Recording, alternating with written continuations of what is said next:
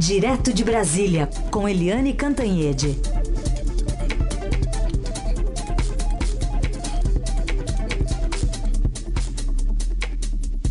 Oi, Eliane, bom dia. Bom dia, Raíssa Carolina ouvintes. Oi, Eliane, bom dia. Começar falando sobre a pesquisa, né? A nove dias do segundo turno, Jair Bolsonaro mantém vantagem confortável sobre Fernando Haddad. Segundo essa pesquisa concluída ontem pelo Datafolha, de acordo com o Instituto, o deputado tem 59% dos votos válidos, sem contar, então, eleitores dispostos a votar em branco ou nulo ou indecisos. O petista está com 41%. E lembrando que no levantamento anterior, né, três dias é, após o primeiro turno, Bolsonaro tinha 58%, Haddad 42%. E ainda esse, esse estudo também mantenha né, aquela preferência dos homens, demonstra essa preferência dos homens é, entre os, os, apoiadores de Bolsonaro, 65% a 35%, e o candidato do PT só aparece à frente do adversário, ainda no Nordeste, com 63% contra 37%. Pois é, é, as pesquisas estão confirmando o favoritismo, né? Estão cristalizando, confirmando o favoritismo amplo do Jair Bolsonaro do PSL sobre o Fernando Haddad do PT. Uh, quando acabou o primeiro turno, o primeiro turno deu uma diferença de uh, eh, 17 pontos entre os dois. Uh, eh, 17 pontos é bastante forte, mas segundo turno sempre pode reverter isso, mas não foi o que aconteceu. Né?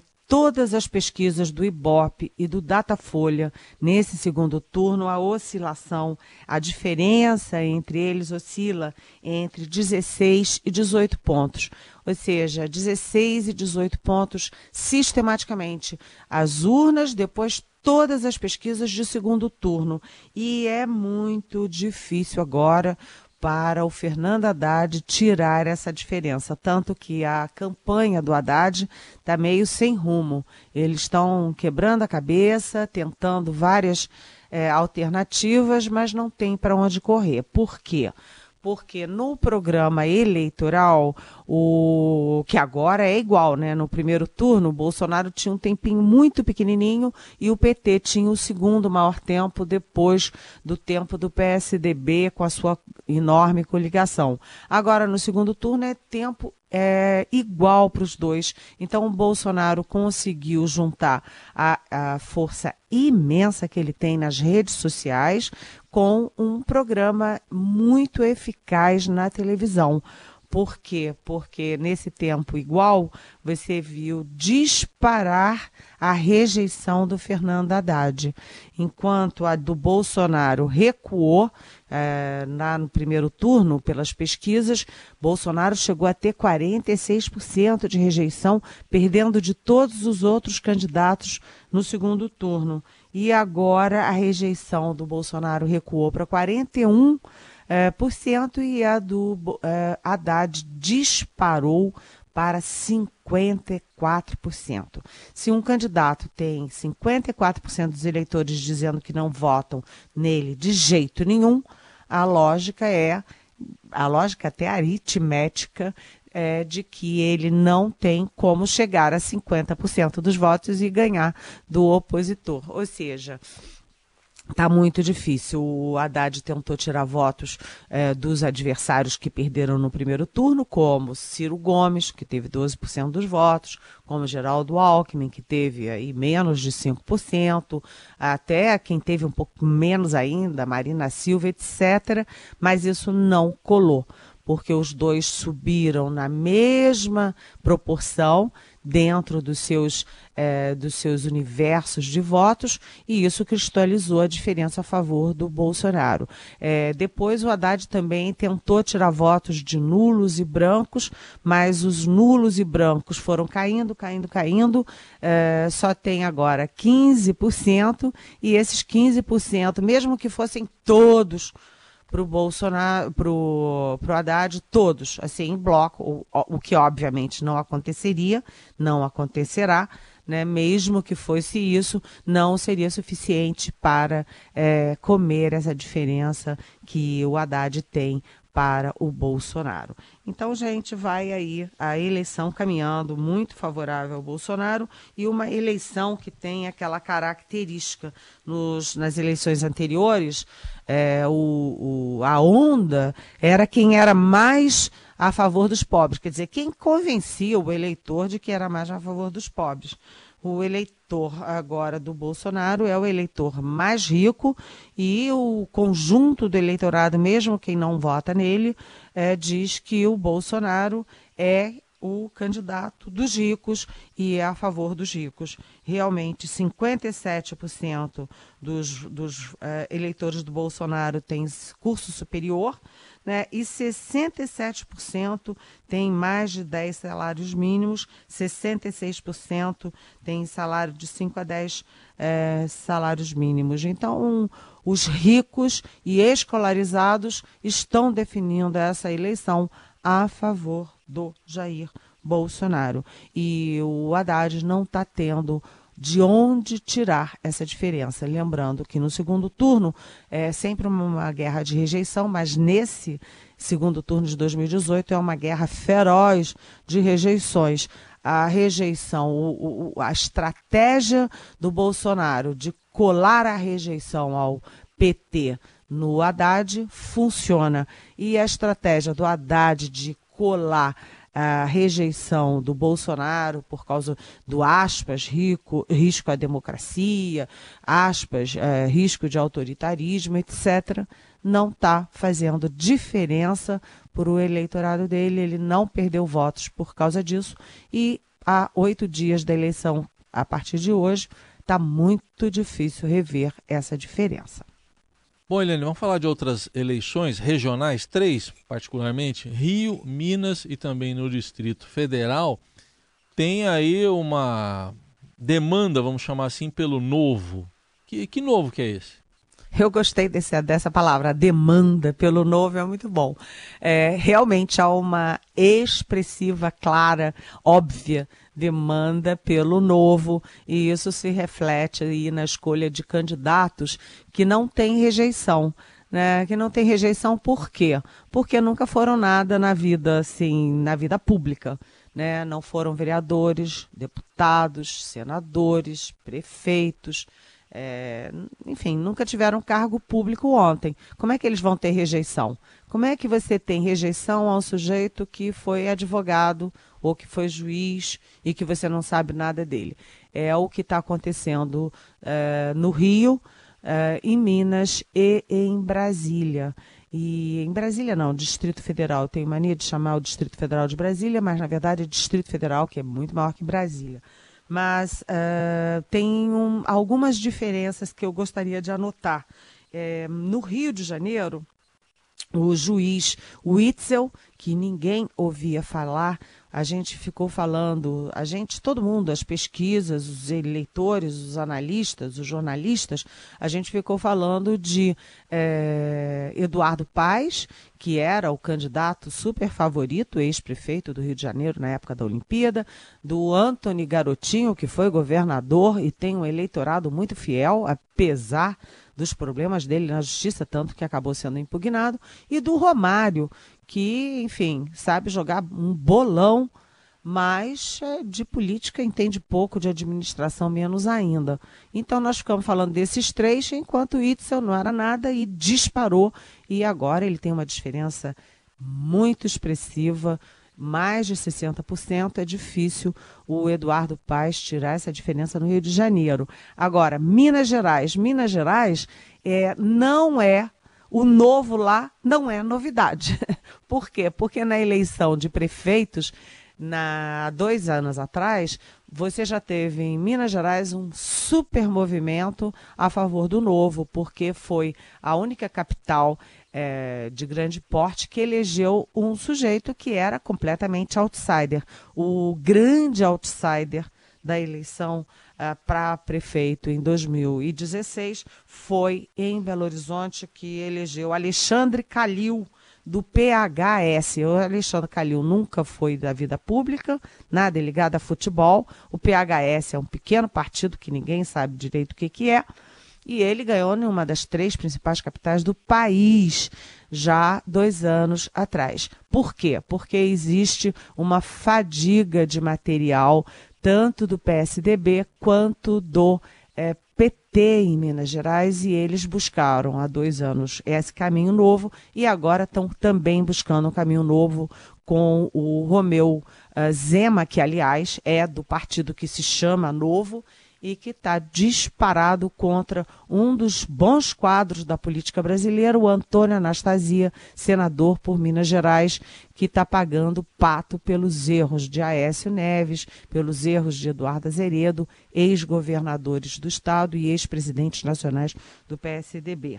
Agora, Brasília tem uma diferença é, em relação aos outros, é que o Zema em Minas é do Partido Novo, que é novo, efetivamente. O Itzel, no Rio de Janeiro, é do PSC, que é um partido, é, enfim, que é novo, né, para eleger o governo do Rio de Janeiro. E aqui em Brasília, não. O novo se chama Ibanês, é um advogado milionário e ele é, vem envolto num pacote muito velho, porque ele é do MDB, do presidente Michel Temer, um MDB muito desgastado e particularmente o MDB do Tadeu Filipelli, aqui do DF, foi vice-governador e foi preso enquanto assessor do Temer no Palácio do Planalto. Foi o Tadeu Filipelli, do MDB, que lançou e deu certo, né? Lançou o Ibanês, que está com mais de 70 80% dos votos contra o governador Rodrigo Hollenberg, do PSB. Agora, é um pacote assim tão tão velho no DF que o Ibanês é, a, é o novo Roriz aqui. E o que, que é o Roriz? O Roriz, que, Joaquim Roriz, que morreu no meio da eleição. É, o Roriz é o grande, é o Lula de Brasília, o grande político, é, populista de Brasília. O populismo que dá certo. Promete, promete, promete, promete, promete. E esse é o Ibanês, que tem mais de 80% entre a população de baixa renda e que acredita muito em promessas. Ou seja, o novo do DF, é, ele pode ser novo porque nunca foi é, da vida pública, mas o pacote que ele traz com ele não tem nada de novo, é bem velho e conhecido, gente. Muito bem. Se você está ouvindo o Jornal Dourado e a gente está com a conexão estabelecida com a Eliane Cantanhede, direto de Brasília, a gente vai falar agora sobre perguntas de ouvintes. Tem inclusive um áudio aqui, Afrânio, é, de um ouvinte que pergunta sobre, uh, enfim, a atuação religiosa né, dos, dos candidatos, ou pelo menos essa aproximação que eles estão tentando estabelecer nesses últimos dias. Vamos ouvir o ouvinte C. Olá, bom dia. Eu gostaria de falar de um ponto e que, ao meu ver, é absolutamente chocante. O Bolsonaro, e, e não só, mas sobretudo Bolsonaro, fala em Deus o tempo todo. Que eu saiba, a República é laica. Então, como é que fica isso? Dá para ficar falando de questões de foro íntimo publicamente? Obrigada, bom dia, Marli de São Paulo. Oi, Marli, bom dia, bem-vindo. É uma boa questão, mas você sabe, Marli, que isso não é uma exclusividade do Bolsonaro.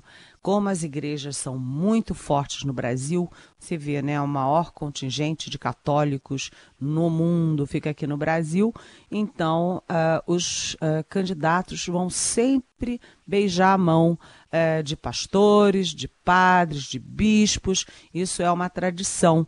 Ontem mesmo, na capa do Estadão, a gente viu lá em cima a foto do Bolsonaro é, com a Igreja Católica, com o bispo da Igreja Católica, e o, ao contrário, o Bolsonaro é, era o Bolsonaro com a Igreja Católica e o Haddad com Igreja Evangélica. E a minha coluna de hoje, aliás, por coincidência, aí combina, é, conversa bem com a sua pergunta, Marli, porque eu falo exatamente é, da força dos evangélicos. É, os evangélicos sempre têm uma atuação muito política, os cultos são muito dedicados à política, os candidatos é, correm atrás deles e tem mais, nesse, nessa eleição de 2018, eles são francamente favoráveis ao Bolsonaro. Há muitas é, coincidências entre uh, os evangélicos e outro setor da vida nacional que está é, maciçamente a favor do Bolsonaro, que são os militares. Evangélicos e militares têm uma hierarquia muito forte, têm uma relação muito próxima desde a ditadura militar. Os evangélicos eram muito próximos da ditadura militar, do regime militar. É, e os dois grupos apoiam francamente Israel, que aqui no Brasil a esquerda toda rejeita. Né? A esquerda brasileira, de governo Lula, governo Dilma, eles eram muito mais a favor do, dos árabes, dos países árabes, e tinham restrições a Israel. Tanto que o Lula só foi visitar Israel uh, no último ano do governo, e a Dilma até rejeitou o embaixador indicado pra, por Israel para o Brasil. Então a gente está vendo aí uma, uma simbiose entre militares evangélicos formando a base de sustentação do governo, do eventual governo Bolsonaro. Isso e vale inclusive para o Congresso Nacional, porque a bancada do, dos evangélicos cresceu enormemente. Ontem eu conversei com o secretário-geral da presidência do governo Temer, que é o pastor e deputado é, Ronaldo Fonseca, e ele estava me dizendo que a bancada evangélica agora tem 180 membros.